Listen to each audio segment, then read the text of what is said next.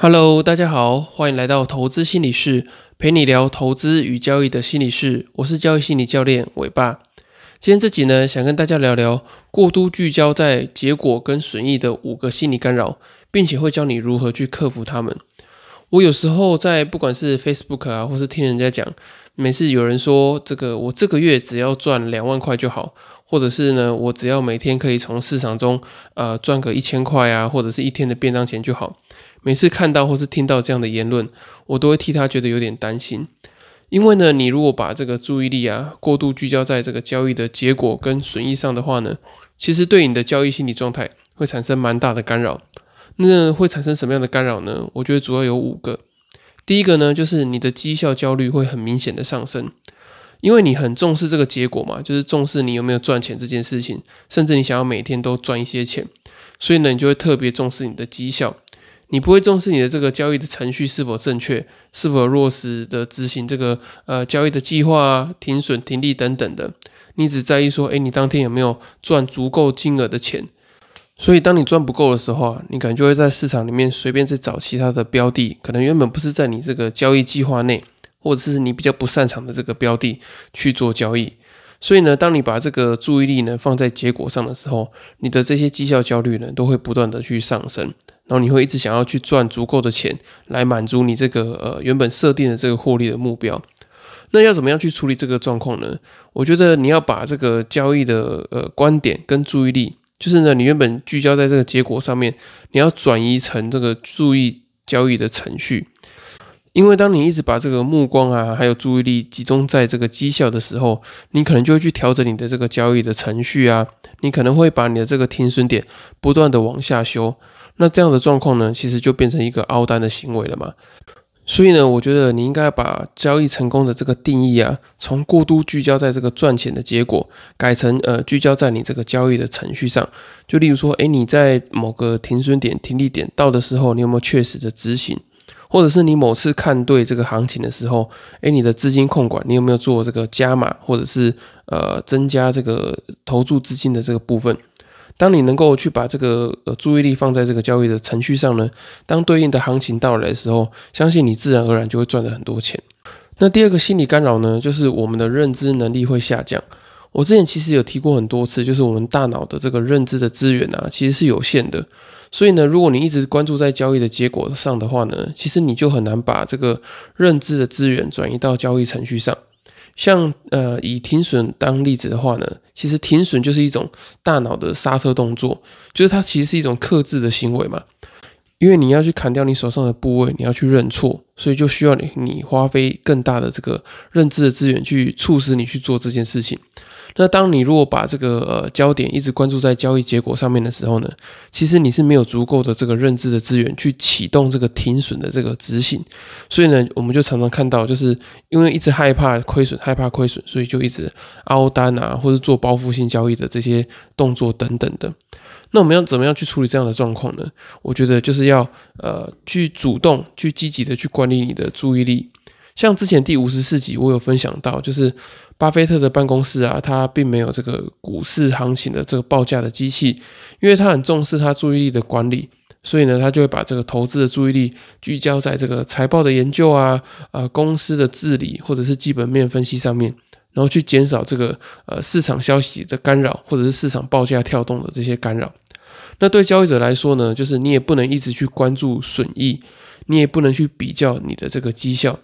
因为呢，你一旦去比较这个绩效，或者是一直去看你这个未实现损益，其实对你的交易决策来讲是一个非常大的刺激。可是呢，有一件很辛苦的事情，就是自从有了社群媒体之后，其实你越来越难去管理你的这个注意力，你很难不去比较别人的绩效，因为别人一抛这个对账单啊，或是你可能在一些社团里面看到人家，诶，可能呃一两天啊就赚了几万块，你就会心里就觉得说，诶，我自己状况好像也还不太糟，那我觉得我应该可以赚到这些钱，所以呢，你就会去关注你的这个未实现的损益的状况。那就像我讲的，就是你怎么生活就怎么交易。其实，如果你你在生活中啊，一直没有办法去抗拒这些呃来自社群啊，或是来自于这个人机互动的比较的话呢，其实你在交易中你很难去呃去把持住你要呃维持交易程序这件事情，你就一直去把目光注意力再放在这个呃交易的结果里面。这样的话呢，其实就会呃影响到你这个大脑的认知资源的使用，你就很难去做一些需要你这个交易执行力的动作。那第三个心理干扰呢，就是你的风险趋避倾向会上升，你会变得比较没有办法去承担风险。我们常常看到这个很多人呢，他在这个中长线的交易可能做的不好，或是经历一些比较大幅的亏损之后呢，他就会开始转做这个波段交易，然后接下来就做短线交易，然后最后再到极短线的交易。那为什么会有这样的状况呢？就是当你呃已经承受过太多次的亏损，或者是太大幅度的亏损之后呢，你就开始去畏惧风险，你就觉得说，哎，我不能承担这么多的风险跟这个呃亏损的这个回档。所以呢，你就会一直去追求呃更更小的这个损益的波动，还有你去呃把这个风险的这个范围呢越缩越短。那你如果要把风险的范围越缩越短，等于说呢，你就必须得要呃把交易的周期越做越短嘛，因为一个短的交易周期，它其实它的损益的跳动的幅度是有限的。那这样的状况呢，其实对于交易者来说，并不是一件好事，因为现在可能有很多的这个高频的交易啊，或者是大家有很多这个城市辅助交易等等的，所以其实在这个短线或者极短线的维度上面呢，其实你已经比较难去跟这些有比较多设备的这些呃专业的交易者去做竞争，你可能还会有点差啊，或是呃频繁交易的这些交易成本等等的。那我们要怎么样去改善这个无法承担风险的状况呢？我觉得最好的方法就是你要先做一些风险的压力测试。这个压力测试主要用意呢，就是让你自己对于这个风险去做这个减敏感的动作。例如说呢，原你原本只能爆单这个十分钟，那你就可以去慢慢测试一下，让自己爆单二十分钟，然后停留在这个二十分钟的感觉。你可以去好好的去检讨一下，诶，你爆单十分钟跟爆单二十分钟增加了哪些心理的压力？那是哪些呃过程中有哪些心理的干扰啊，会让你没有办法继续的从二十分钟报到三十分钟？你可以去检讨一下当下的这个心理的状态是什么，或者是呢，你原本一个小时的亏损只能接受一千块。那你慢慢的变成一个小时亏损一千五两千，去慢慢的做一个这个对自我的这个心理状态的压力测试。那当你测试久了之后呢，你就可以对于呃这些呃比较大的风险或是比较大的损益波动有这个减敏感的效果，你才不会一直被困在这个很短线，就是例如说呃五分钟到十分钟的这个交易的状态里面。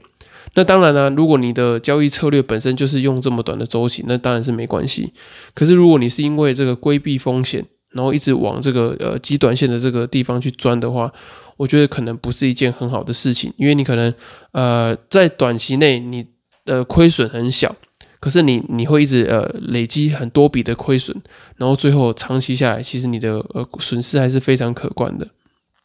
至于第四个心理干扰呢，就是你会去追求这个高确定性的结果，也就是说呢，你会去过度追求不切实际的胜率。例如说，你会想要呃获胜率达到这个八十啊九十个百分点以上等等的。那我觉得追求高胜率其实只是一个错觉，因为过高的胜率啊，其实会造成你的这个赚赔比下降。也就是说呢，其实你的期望值并没有太大的这个变化，你可是获胜率变高，那你的赚赔比可能就会下降。而且你持有的时间越短的话呢，其实比较难抓到一个比较大的行情的波动。那如果在你的这个交易的方法没有利基啊，或者是没有程式去辅助你的状况之下，其实你是很难抢到这个短线，就是极短线上的获利。所以就像刚刚讲的，在这个极短线的这个维度里面呢，你可能不会稳定获利，你只会稳定的赔钱，赔你的这些呃交易的成本啊、点差等等的。那我在交易心理咨询的时候啊，其实很多人都会有这样的迷失，就是说，呃，他们会因为有亏过太多钱，然后一直聚焦在这个呃损益的状况，所以呢，他们交易的频率就越来越高，然后周期呢就越来越短。那我觉得要处理这样的方法呢，就是你要去呃看你自己的交易记录，看看你自己的这个损益的分布状况，是不是有一种就是胜率高，可是呢每次赚的金额都很少。那甚至有少数呢是大赔的状况。那如果你有这样的状况的话呢，其实你可能就是一直在追求这个高确定性的结果，就是你只是希望说，诶，你交易的次数对的次数可以很多。可是呢，你在对的次数多的时候，其实你的获利的状况并没有大幅的提升，反而呢，有时候你可能一下子情绪失控的时候，你会亏很多钱。那这样长期下来呢，其实你还是处于在一个就是稳定赔钱的状况。所以你必须去检视你的这个交易的记录、交易的状况，当你能够去呃面对跟正视自己害怕亏损这件事情之后呢，你就再也不会去一直去追求一个很高确定性的结果，因为毕竟你在交易的市场中，你还是得要去呃承担风险啊，去有面对这个不确定性。你如果对于呃这个不确定性过于恐惧的话呢，其实你是很难去呃呃有一个机会出现的时候，你是很难去呃进场做交易的。那第五个心理干扰呢，就是你会去过度的去收集资讯。就像之前第二十六集讲到的，就是为什么你会想看新闻做投资？他们里面有提到，就是确认偏误会影响你的这个投资的决策，就是你会一直去看那些呃市场的消息嘛。确认偏误就是指说，当你有一个既定的印象或者一个认知的时候呢，你就去找很多相关的讯息来去佐证你的这个想法。那在你投资的过程中啊，如果你的部位是亏损的话呢，你就会开始去找很多呃利多的消息啊，然后来佐证自己说，诶，当初看的其实是正确的。你就会看很多的新闻，然后当做是你这个稳定心理状态的这个安慰剂。